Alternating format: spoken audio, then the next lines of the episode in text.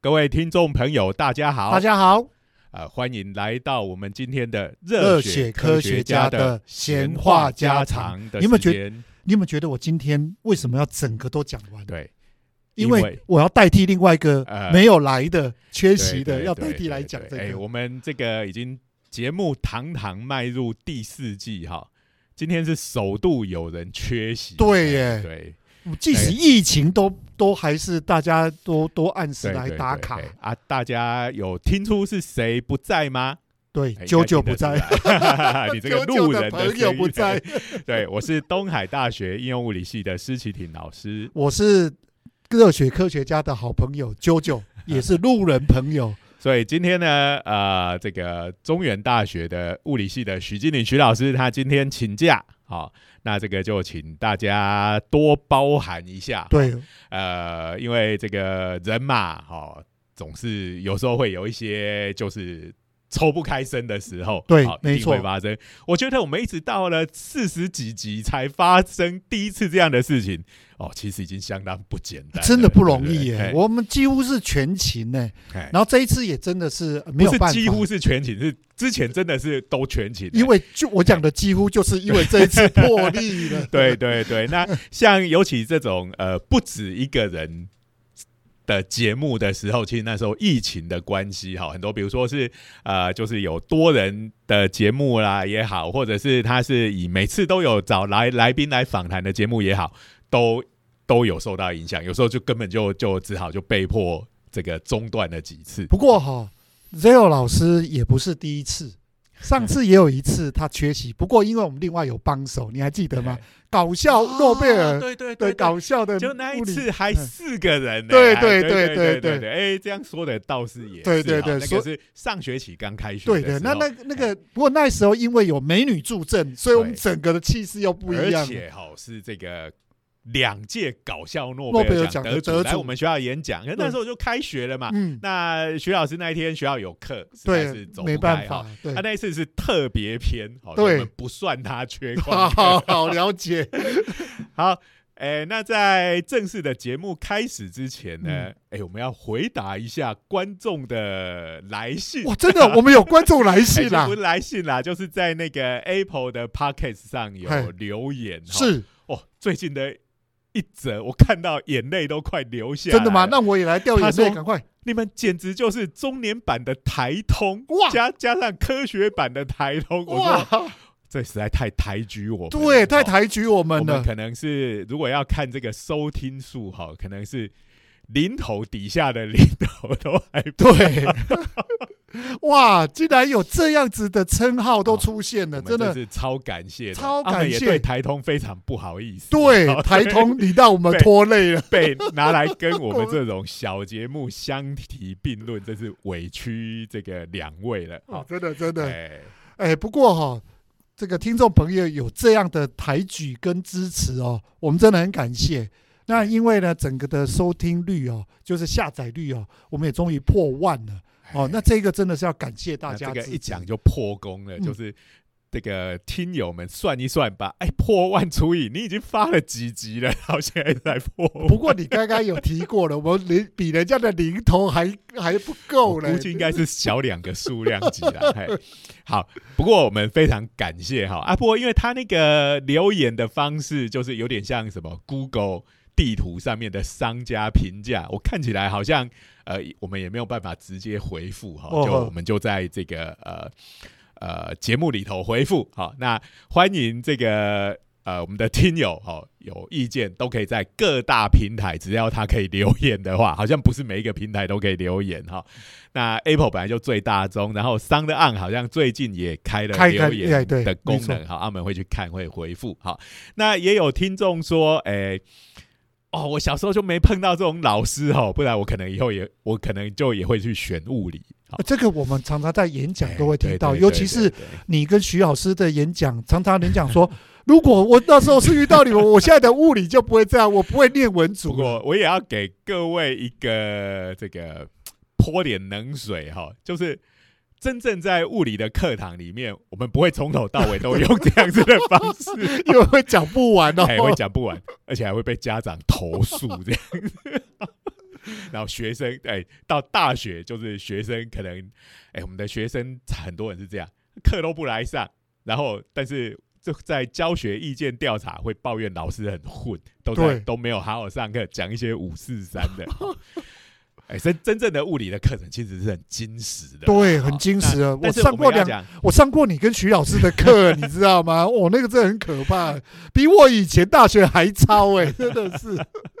不过我们还是呃很欢迎这个对科学有兴趣、有梦想的朋友们，哎，来加入我们物理的行列。这真的是哎，科学这件事情，我昨天还跟我小朋友在讲哦，我我真的小时候读书是真的喜欢知识。后来因为国中的时候就被。被那个教育体制绑住了，反而讨背很多很无聊的东西，然后整天都在考试。对对，然后还有另外最主要就是老师的教法，就让我觉得好像一直被喘不过气来。所以那时候我反而变得不爱读书。可是真的有一天，你又重拾那个读书的乐趣，你会觉得求知这件事非常的重要。所以我们也欢迎 JoJo 老师，看要选东海还是选中原都可以回来继续练物理系学位，看你是要从大学。部还是硕士班？我我跟你 说哈，我以前的量物哦，真是惨到一个不像话，我就有阴影了。我现在在两个老师的旁边，慢慢的学量物，才又重拾回来的兴趣啊！千万不要这么快又打坏了，真是不简单。原来这个啾啾老师这位商管的专家，也是学过量物的。我对对对，我以前有量物，我那时候工程数学还学到了高等的嘞，哦，高等工程数学。对对对对，我们那时候要三。学分都得要修，理工科嘛都几乎要。那呃，然后也有听友说啊，这个录音的品质不太好。哇啊，那这个哎，我们很努力的在改善啊。哈。哎啊，之前有那一段疫情的时间，是因为用线上，就 Google Meet 嘛，这个呃，用线上的方式，当然效果会差一点。好，那啊。现在又到实体了，应该有稍微改善一些。是，哎啊，但是呢，因为我们的设备也是东拼西凑对对对对，这真的是，呃，还是要感谢一下科技部科普活动计划的赞助，是不然连这些很基本的装备都没有办法这个凑出来。然后我在这边也呼吁听众朋友，如果我们现在破一万，如果能够跟台通一样相提并论的话，我想我们的录音设备会一下子就。往上两个数位级，那我们感谢这个听友的鼓励哈，嗯，那以及来信好，所以这个请大家期待一下，最近会办一些这个小小的抽奖，真的吗？对对对，哦，这个我们系上的同仁正在帮我们筹办中，好，请大家。竟然有这么好的事情啊！不过当然没办法送。什么太高价的东西啦？哈，没关系，我们的一点心意。我觉得心意最重要。对对，嘿，好。那刚刚讲到就是教育的问题嘛，对不对？很多其实像我们在演讲的时候常常碰到的这个状况哈，就是现场的这个听众的气氛的热烈程度，嗯，跟我们在呃不同等级的学校演讲的时候，好，这个气氛的热烈度跟这个学校的这个等级的高低，我说的等级不是说好学校烂学校，是说从幼稚园、小学的这个，好，国中、高中、大学，好，是成反比。对，哦，去小学生演讲，哇，那个简直像在这个百万小学堂一样。好，问大家有没有问题？哇哇，一大堆问题耶，选我，选我，对不对？而且而且没有被选到的。私底下还跑来问哦，然后他会看他一脸很难过的样子，对，没错。好啊，到了国中其实也还算热烈，好，虽然我们通常好像觉得，哎，国中就都是一些开始很屁孩的状态就出现了嘛，对不对？好，怎么会对这些东西有兴趣呢？哎，其实没有，国中还是挺热烈。是的，那最糟糕的其实就在大学。每次在大学演讲，我都感觉来到的无人之境，很像在演部电影叫《境界》，你知道吗？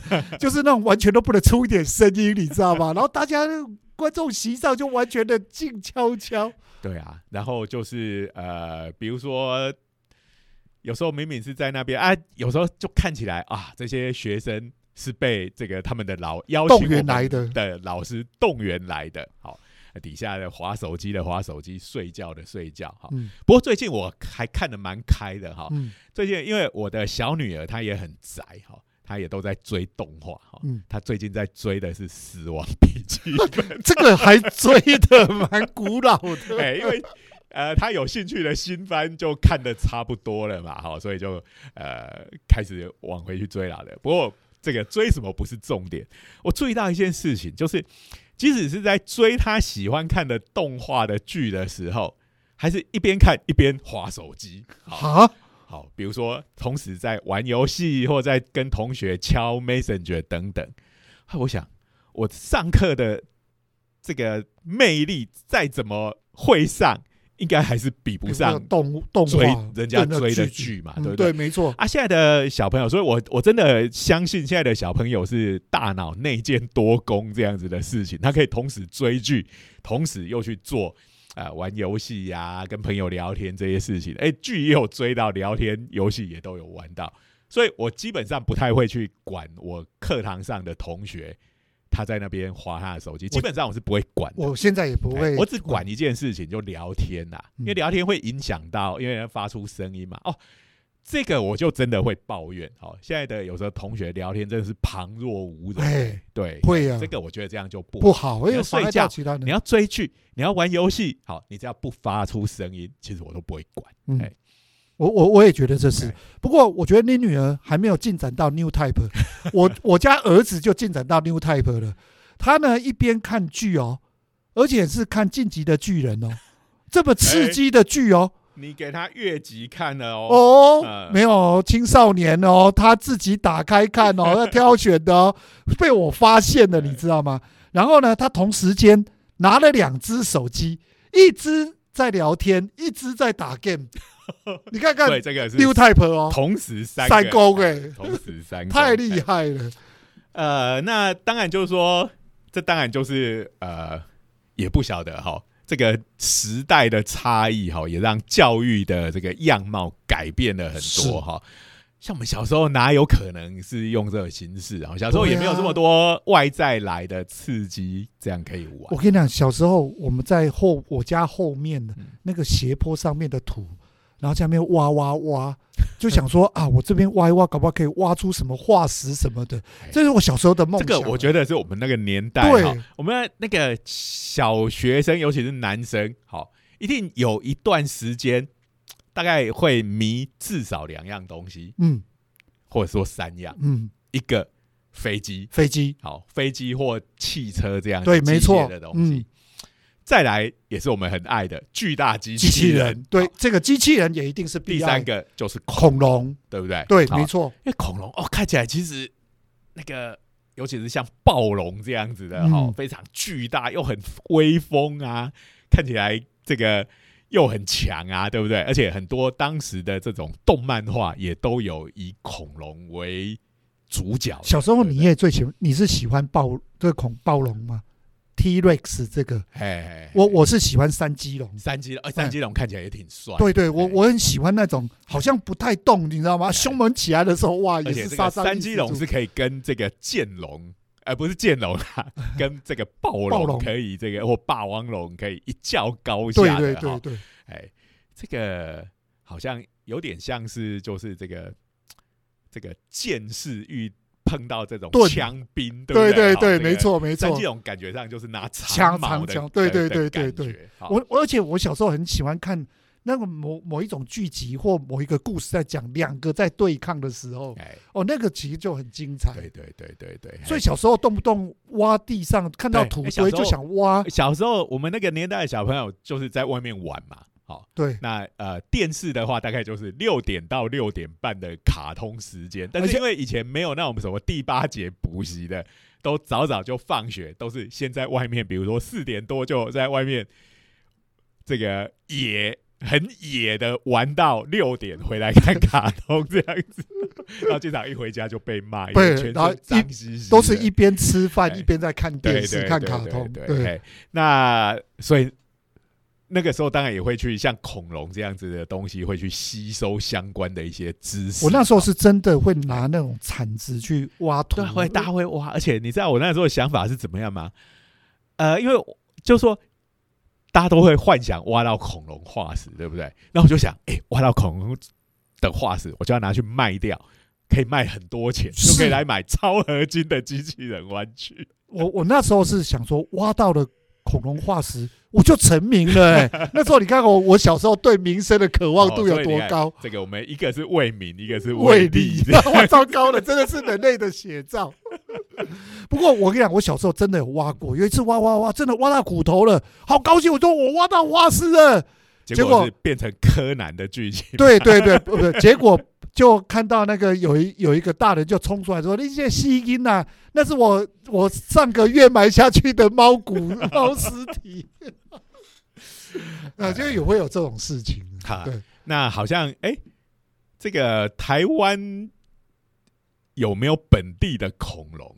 好像没有听说，我们好像比较少听说，大部分挖出来都是一些遗迹。哎，对对，哎遗迹的东西比较多。嗯，就是像人嘛，人哈，对，生活之后的所以年代是不太一样的。嗯好，呃，那不过像在一些比较这个呃国外一些地方，当然就是有很多地方是可以挖到这种恐龙的化石。我以前常常看到新闻。闻讲说，日本的小学生挖一挖挖到哎对，有。所以我们去日本玩哈，他们各个县哈都有他们的博物馆，对好，然后你几乎去到每一个博物馆，那博物馆又小小的嘛，因为是一个县立博物馆，哎，也都有他们自己的恐恐龙哎，化石，就，说这个就是在本地本地挖出出来的，对，哎，所以还蛮希望台湾什么时候也能够挖到这个恐龙龙。对现在很多的，像在一些博物馆的展览，好像这个恐龙的化石大部分都是从别的博物馆借借来。的。然后不然就是呃，你知道现在有做那种恐龙化石的这个专家嗯，他真会做。呃，这个就要讲哦，天龙国果然是不太一样。天龙国南就真的要有一个恐龙馆。在那个新公园的，就二二八公哎园前面，以前的土地银行，嗯现在也改成了一个很漂亮的恐龙馆，里面有很多恐龙相关的东西。那时候呢，为了哦，弥补所以不是在那个台湾博物馆的本台湾博物，它也是归台湾博，物馆管，它的主对对它不是不是。它就是对面那个土地银行就列为土古迹的。我那间我记得我有去过啊，以前还是那个又是另一个银行，台湾银行还是什么？还是他那边就是那一我我只记得那一个土地银行后来就是有有包括展出的是过去的什么钱币啊，就是真的是跟银行的业务比较像我。倒是没有看到，它真的就是恐龙馆嗯，它进去就很多的恐龙，甚至有那个挑高的嗯翼手龙就就挂挂在化石的那个呃模型就挂在哦天空。然后呢，它的确是银行，因为它还有展出那个金库的那个对对门。对对对对对对，然后它有盖护照，它护照很可爱，嗯它的护照是呃银行的存折嗯，然后你上面书就会看到你什么时候有来过。那我们台中的自然科学博物馆是有那个机器恐龙，有没有？对对对对对去看，它会转它会头的，动会对叫的对对对对。那那个恐龙博物馆，我是觉得还不错。那个它二楼的地方哈，它有时候会有伴让你挖化石，小朋友就他就弄个沙堆，让你去买一些东西，他会有小小礼物给你。对对对，那个就是模拟，是一个模拟的这个呃一个活动，你你就可以想象，现在的小朋友哪哪有像我们以前那样子，还有个家里后院就可以挖东西外面。都是水。对，那现在他就直接做一个人工的，让你体验一下挖化石的。不过像在国外，其实他们真的就有蛮多这一类的活动的。对好我还听说那个日本有那时候就是有一个场域，他挖起来就付费，哎小朋友可以给你道具，啊然后他进去挖，然后他教你怎么挖化石。哎，那如果日本的话，日本的我记得就是在福井这个地方，嗯这个就是日本的恐恐龙，王国。对对对，哈没错。所以那边有一个就是专门的，应该是他们全国最大的恐龙博物馆。哎，好，那我们今天要讲的是呃，又是小学生。好，我们其实蛮喜欢讲小学生的。小学生很厉害啊，对潜力对对，你看我们无穷啊之！前讲过哪些呢？诶、有那个养独角仙的有没有？对好然后有那个研究烘手机的，对，红手机那个我好，哎我觉得好好好好印象深刻那这。个的话，其实就是呃，跟我们这边有一个很大的不一样，就是就有点像我们小时候自己跑出去在那边乱挖乱玩这样子，他们也是自己从他们的生活周遭哦去发现到这些问题，然后去解决。他他他这一次他发现了什么？是哪里的小朋友？这一哎次我们这一次讲的是纽西兰，纽西兰好纽西兰，哎、我们每次看这个呃，像柯南有没有？日本的动画里面一定他们的小孩有一种很特殊的职业，叫做少年侦探。这个是在日本才有吧？你还记得那个铁人二十八号，他也叫少年侦探，跟拿枪哎。柯南就有少年侦探团，对不对？对，因为他有其他的跟班。对，不过那些跟班都蛮废的，就是。不过跟班根本就是来陪衬的，来耍宝的。但是这个呃，金田正正太郎，哎，那是真的可以拿枪，拿枪的嘞。哦，好，所以这个他们有少年侦探团。好，那那个纽西兰他有。少年博物学家团，哇，这哇，这个好厉害！这个我感觉上哦，是纽西兰会有的。那个在英国就应该有大英博物馆团这一种的少年团。哎，这个有可能，这可能是英国那边的传统留下来的。有搞不好，纽西兰是属于这个大英帝国，英到现在都还是国协的一部分，对不对？他们的国旗上面都还摆了个英国国旗在上面，对对对。那大家看，大家如果有看《魔戒》的电影的话，哦，你看，所以我才会讲说他应该挖挖挖到魔界才对吧？挖到一个魔界，然后就被附身了。我要到火山那边把它融掉。正常人不会想拿去火山融掉，正常人会想要自己征服世界。然后你就会遇到一个咕噜，就都缺角缺角。好，那这个呃，纽西兰的这个少年博物学家团呢？啊，那我们知道纽西兰有分南岛跟北岛，对，啊，他是在那个讲到北岛就想要千面女了。老玛雅，这个一下子突然离离太远。不过这不怪你，我也常常会这样。刚才那个施老师讲的是那个千面里面女主角谭宝莲的日本原名叫哎北岛玛雅，这个完全彻头彻尾的离题。我们赶快回来哈。那呃，这个团呢，他们每年一月的时候会举行夏令营。嗯，夏令营，大家不要觉得很奇怪，什么一月夏令营？哎，大家不要忘了，他跟我们相反，他是南半球，南半球是一月的时候是夏天。好，那这个团体呢，他是呃，他的成员他收的就是十岁到十八岁，好，所以看起来就是小学高年级一直到高中生这样子的年龄。好，那这一次的报道有讲，他这个应该是当年是以小学生为主。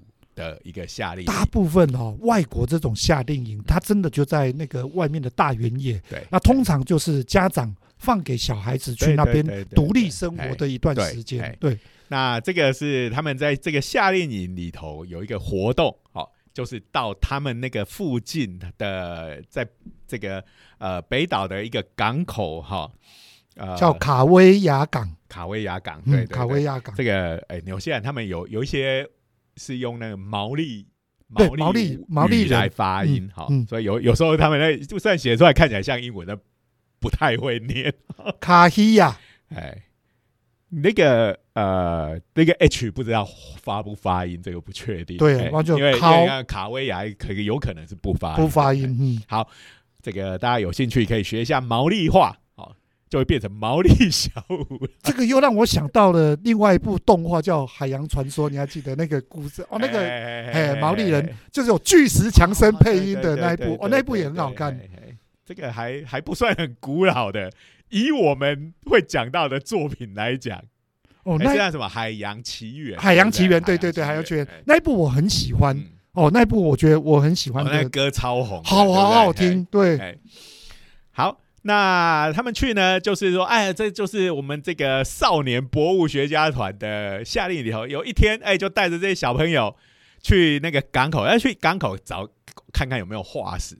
在港口找化石，找化石，因为他们这个并不是那种很正规的考古活动嘛，他们就想，哎，在那边有时候本来就会发现一些像贝壳类哦这这种的化石是。是应该是算比较容易找到，而且有时候因为那个海水冲刷嘛，它就会让它露出来。是好，好，哎，刚刚忘记讲这件事情是在二零零六年的时候，二零零六距今已经十五年。那最近又上了新闻，好，我们等一下讲为什么一个十五年前的夏令营发生的事情，在。经过十五年，从二零零六年到二零二一年，又上了新闻了。哇，这个从少年侦探团已经变成青年侦探团了。这有点从这个江户川柯南，好变成新一还不够哎。哎，新一新一是高中高中生，大概差个六岁而已啊。哎，没有。柯南才小一而已。对对，呃，柯南小一哦，对，他是他的设定上是七岁还是八岁的小孩？哎所以差十年，哎哎，差不多了，还差一点。那就要就要找那种可能是差不多现在呃，如果是柯南的话，现在已经是大学大学毕业，嗯，不过柯南演了不止十五年，那不止啊小学生永远是小学生。我已经忘记他剧场版到底几集了，已经每次都，你知道吗？我这个要抱怨一下，那时候第十第十集的时候，他号称最后一集，我那时候还特地跑到戏院去看的，然后看的时候好感动啊！终于我的岁月有一个东西挂上了一个休止符。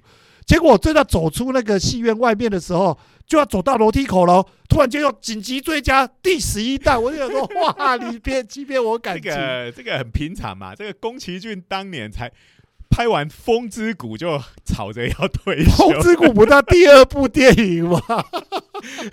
但他的算是成成名名作 很多人讲魔法公主后说要退休，那不对，他从对《风之谷》完他就说他要退休。然后这一个我还特别讲了，那时候连吉普力都还没正式成立耶 他就已经要退休了。好好好，我们再拉回来。而且，所以经过十五年，到底发生了什么事？好，这些小朋友呢，到了刚刚讲的那个港口，本来就是想找一些哎、小化石嘛，大家开心的玩乐一天。好、欸其实这样也蛮好的，对啊，嘿，然后其实又大家可以想嘛，纽西兰那种地方，然后就是港口，因为纽西兰跟澳洲都是属于这个呃人口不是很多哈、嗯所以很多天然的这个地景都还留着，所以才能拍魔戒戒这样的对电影。没错所以啊，这个这种风光明媚，好，这个港口就大海的旁边，在那边捡。这个贝壳的化石，哎、听起来是一个蛮惬意的活动。对啊，下午哎活动搞不好还泡个茶，对小朋友来讲，就算捡到的不是贝壳的化石，你只要捡到漂亮的贝壳，大家就也很开心开心的了。结果呢，不知道为什么，就挖在那边旁边挖的时候，就挖到了一块大石头。好，然后从外面看，哎，这里头好像有东西。好，那当然大家这个兴致就来了。好，嗯，哎、那因为他们本来就是少年博物学家团嘛，好，嗯如果是一般的小朋友，本来要去捡贝壳，看到一个大石头在那边，可能就也就放过他了。不过他们就开始把他们的给西拿出来，就开始哎、把外面敲敲打打弄弄弄，哇，结果就呃本来想说是在那边海边轻松的玩一天，结果呢就是整天耗了一整天在那边敲那一块石头，好，然后敲完了之后，哎、就发现里面真的有化石，这个骨头在里面，哇，哎欸真的也蛮厉害的。他从外面这样子敲敲打打，能够挖掘到这个东西，这个也要有耐心跟对啊对啊，而且他们这个团体是从一九六几年就成立了，哇到现在还在运作哈。然后他们每周都到现在都一直有固定的这种课程的活动，而且他们自己还有一间小博物馆，就是他们收集到的东西。哇，这真的厉害了。对对对，所以其实呃，大家不要觉得哎、小孩能干什么，其实小孩是蛮厉害的，蛮厉害的做蛮多事情。真的厉害然后他们这个协会真的都是以，就是大部分就是小孩。自己在 run，当然可能是呃比较大的小孩嘛，我他们觉得搞不好可以到18那些岁学长搞不好都会对来帮忙。学，长，我猜变这个毕业之后，应该还是可以当顾问。对对的，OB 哎的这些 OB OB，对，嗯，对，所以呃，他们应该在参加这个活动的过程中，哈，也已经有学到蛮多蛮多相关这些古生物的知识，还有这种化石的活动，他们应该也已经有很多了。你看，都可以自己开一间博物馆，对，啊，哎，然后可以把这种挖化石这个东西当成是一种日常的活动，没错，所以这个，然后就把这个东西哎清一清出来看，哎，那他们的判断，哎，应该是企鹅的化石。好企鹅的化石哎，那大家就很开心的，好，这个已经都敲完了之后，就把这一块东西搬回去，好，放在自家博物馆。他们说敲完之后，这个东西还超过一百公斤，哇，所以是很大的一我根。的那个石头可以想象有多大对坑呢？对对对对，那这个东西就是有包含了有一部分身体，然后也有这个上肢，也有脚的骨骼这样子。好，然后呃拿回去之后，呃没有因为我在这个报道上面并没有看特别看到说这中间这段时间，我猜应该就是保存在他们的这个自己的这个博物馆里面嗯。好，尤其他们自己又有博物馆。那他们在二零一七年的时候，把这个呃化石呢，就借给了他们当地的另外一个这个呃博物馆，让他们展出这样子。等于就是我本来自家的收藏，对对现在就是变了一个特展，就展到的一一般的博是他们馆。local 他们当地的，应该规模也不大的博物馆。好，那呃，然后呢，其实这个博物馆就开始跟呃这个大学，好，在纽西兰有一家梅呃叫梅西大学，好，这也是他们的一个国立的综合型的大学，好，是一个相当不错的学校。那这个这个，然后再加上波士，哎、在哎不是波士顿，还好像是康乃狄克还是哪里？美国美的国的布鲁斯一家博物馆，这个嗯博物馆，好、所以这几个呢，两个博物馆跟他们当地的大学大学合作开始嗯研究这个到底是什么，是这这个骨头到底是哪个哪一种生物？好，虽然已经知道是企鹅啊，到底是哪一种？好，而且又是古代的生物化石留下来的，那时候的企鹅品种搞不好不太一样。哎，那这个这个研究到后来，哎，这个发现就不得了了，这是一个新的品种的哇企鹅，好。啊，虽然是新品种，可是它已经绝种了，然 后它是古生物，对。诶这个也很厉害也很厉害，也很嗯厉害。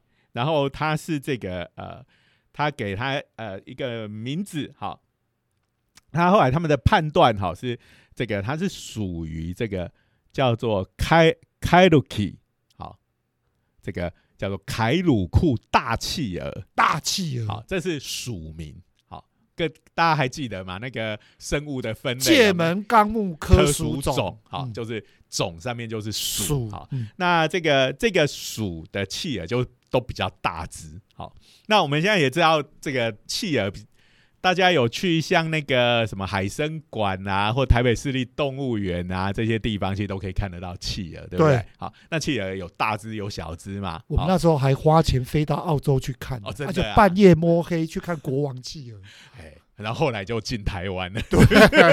真的哎突然间发现我是哪根筋不那对，在我们这台湾可以看到的最大的企鹅，应该就是国王企鹅。企鹅好，嗯它它很明显比其他其他很多企鹅，我觉得小小只的也蛮可爱的。嗯，好，然后有一些企鹅是真的看起来很过动，哦，就会一直在那边跑来跑去，然后跳进水，哇，游泳游超哦超快超快。咻咻咻。对。那国王企鹅是属于比较安安静一点，对对，而且他们通常就会彼此靠在一起群对聚哎，对，啊，这是现在讲群聚这两个字是很敏因为他们就会呃 彼此靠着靠着，对，嗯，那这个国王企鹅其实蛮漂亮的，很漂亮对，尤其胸口、领口这边有个对黄色因为一般的羽毛，企鹅都是黑色、白色，这个比较颜色比较单调一点。好，那它还有一些黄色。好，那呃，那刚开始发现国王企鹅的时候，哎，这个生物学家以为，哎，这个是全世界最大的企鹅，所以就把它取名为国王企鹅。对，啊，它的身高大概有九十公分高左右，其好实已经算很高了，近一公尺，跟跟个小孩差不差不多，哎。嗯，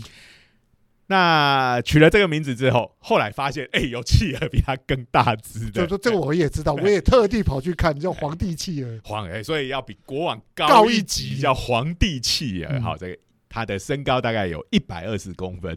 好，那刚刚讲到这个卡鲁库企鹅，哈，它之前呃这个属的企鹅。卡鲁库企鹅这个属有两种，但其实都已经灭绝了。好，那从化石里面重建出来，它的身高大概是有一百三十公分，所以是比皇帝企鹅要来的再更高更大一些。嘿，嗯，那这一次这个纽西兰的小朋友十五年前发现的企鹅呢，哎，这个身高又更高了，有一百四十公分，哇哎。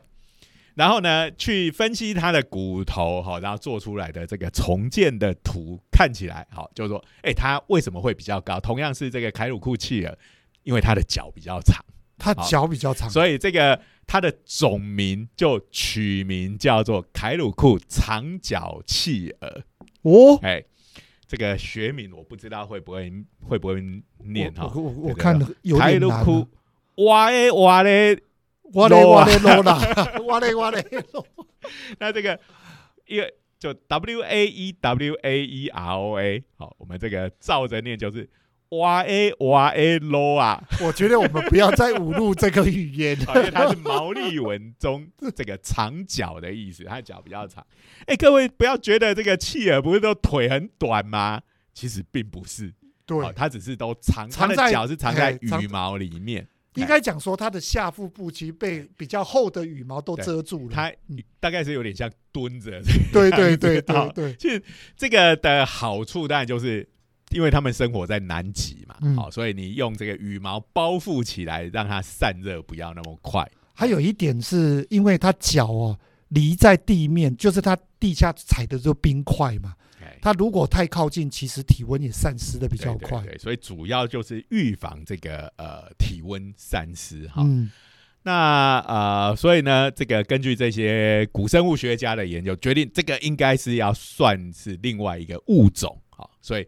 这些小学生就是在这个夏令营中，十五年前挖到这个化石，现在已经证明是一种新种的这个古生物。它的这个存活的年间年代呢，差不多是三千万年左右嘛。对，两千七百三十万年到三千四百六十万年。这个应该是他们有用这些考古学的方法做一些这个年代的这个标定。好，呃，然后呢？这些凯鲁库企鹅哈，他们这个过去的生活，其实这讲起来也蛮神奇的。好，这个也是在生活在一个现在已经消失的大陆上。好，亚特兰特兰提斯哦，上面 谋帝国。哎，亚特兰讲到消失的大陆，大家一想到都是亚特兰。糟糕了，我脑袋又开始脑补了，怎么办呢？那呃，这个。但是这不是，其实这是就是纽西兰所在的那个大陆，哈，叫做西兰迪亚大陆，啊，西兰迪亚大陆。哎呀，真可惜，这听起来名字也还蛮引人想象的，好，那它也是就是在大概两千多万年前呢，这个大部分几乎都沉到海底下去了，好，那剩下只剩下还留在海面上的就是现在的纽西兰。哦，对，那所以也有可能就是因为当时那一次的这个地壳的变动，整个大陆沉下去之后，造成了这个生物的灭绝。这样子，哎，那如果照这样讲，那个港口的附近应该也有蛮多这种化石。哎，有可能哈，或者到附近潜到水里去挖一挖，搞不好有更多。对，没错。那考古学家是说，哎，这个因为像纽西兰这样的地方，它本身是岛嘛，哈。或者说，它那个西兰地亚大陆是跟其他大陆是隔绝的，好，然后就是说，在那个时候看起来，哈，就是说很多这种与世隔绝的地方，哈，比如说他在那里，如果比如说没有像恐龙或恐龙在灭绝之后。好，剩下的生物往往会变得特别的巨大。哎，对，我有听过这故事啊，什么那种，那就是因为它当它变成是食物链的顶端的时候，它没有天敌的时候，它就自然就会就会变得比较大，因为它变成是掠食者。嗯，然后没错，哎，所以呃，这个就是哎，你看在小学生的活动里头，我们节目里头已经。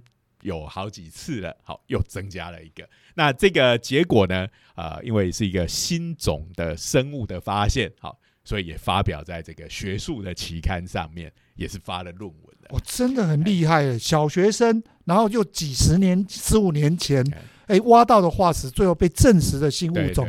哎，这个难道没有像那个天文物理那种传统，就命名直接命名这个？呃。可能因为生物上的命名，它还是要反映出它外形上的特征，还有它的所所谓的来源源头，或者有时候会用地名嘛。对，但是好像比较没有说谁发现它就有命名权这样子。哎，星球是有哈，对对，这个生物比较。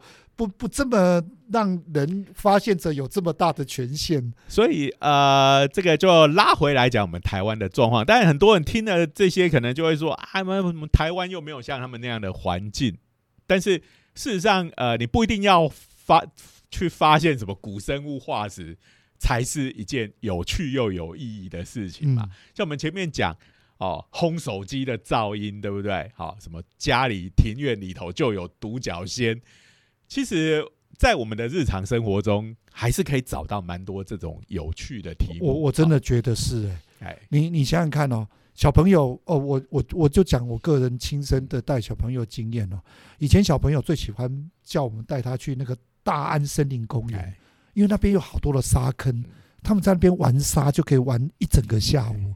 代表小孩子其实对这种大自然啊、挖东西，其实不只是我们那个年代，现在小朋友这个对啊只是专门地方可以挖。所以其实就是说，呃，除了在啊、念书考试之外，我觉得就是说，给小朋友一些比较多样性的活动。嗯，好、那呃，也不是说啊、光靠念书你就一定成为人生胜利组了。哈、嗯，那呃，其实小朋友有蛮多各式各样的可可能性的。好、那我们应该要鼓励他们。好对，然后呃，在必要的时候给他们一些引导跟协助，好、是。这个应该是呃，我们早上在车上还在聊嘛，好对。就是这个教育并不是只有在学校那些学科的事情，好是。其实在在家里哈，在呃休闲啊玩的时间哦，其实也有很多对小孩子的这个教育或者是教养，其实是都有蛮有帮助。有特别是在人格的养成哦，人生观的建立，哎其实真的哦，学校影响真的还都比较少。对，对你家里的环境哦，其实影响会多一些。那作为这个，我们是一个号称是以科学为主的 节目，好，那当然就是说，在小朋友在这个过程中，他有这个培养出的好奇心跟求知的精神，好，这嗯是很重要的。这个就要讲另外一个，就是现这个真的要感谢科技部啊、教育部。最近我们所谓的科学所属的这种场域哦，真的变很多。像我家小朋友就很喜欢到你知道士林天文馆旁边的科教馆科，教馆跟天哦，他可以玩一整天。那家长也很轻松啊，去那边小朋友就进去玩，对啊，我们就在门口在那个他们自己去探索，对，哎探索，对。那台中更幸福了，直接一个科科博馆馆在这边，礼拜三早上十点进场免费。哇，怎么那么好？所以很多这个学校排的这个校外教学去科博馆，一定都排在礼拜三。哇，台中真的比天龙国要好太多了。就 哎，不过就是你在地的这种博物馆，通常他们都会有年票，哦，哎，你大概去个两三次就回本了。哦，对对对对，这个大家可以去办个年票，然后根据台湾人贪小便宜的习性，办了年票，你就会很卖力的带着小孩子去。千万一定要要一定，我跟你讲，办年票的用意就是希望你多去，他真的。不是要收你钱。想当年小孩小的时候，我连这个屏东海参馆的年票都办了。对哦那时候要开三四个小时的车，也是非常卖力的去，这个我忍。我这个忍不住就要替那个科博馆稍微广告一下。科博馆你这边逛一整天，晚上你觉得肚子饿了，走到那个什么草爷道那边有没有草有？悟道，对，哎草悟道那边去，哎，这种东西吃，哦，那个对对对，这边的生活机能又跟就是这个有科博馆旁边就是又是逛街的黄金地带，对嘛？哎，这一点我们就胜过海参馆，海参馆旁边都鸟不生，他他本来就要找一个比较快对啦阔的地方，去恒春吃小吃也挺也可以啦，也没多远。好对，好，那今天我们的节目哈就到这个地方。好，那少了一个人，哎，果然话就变得比较少一哎点。，不过我也觉得没他也无所谓，哎 以后叫他可以不用来了，不用来了。哎呀，不要这样子啦，哈。搞不好人家就留言了，我要徐老师。对呀，好好，那我们最后呢，还是感谢一下科科技技部部的科普活动计划，好，然后以及各位的收听，好，那我们就下周见，拜。拜拜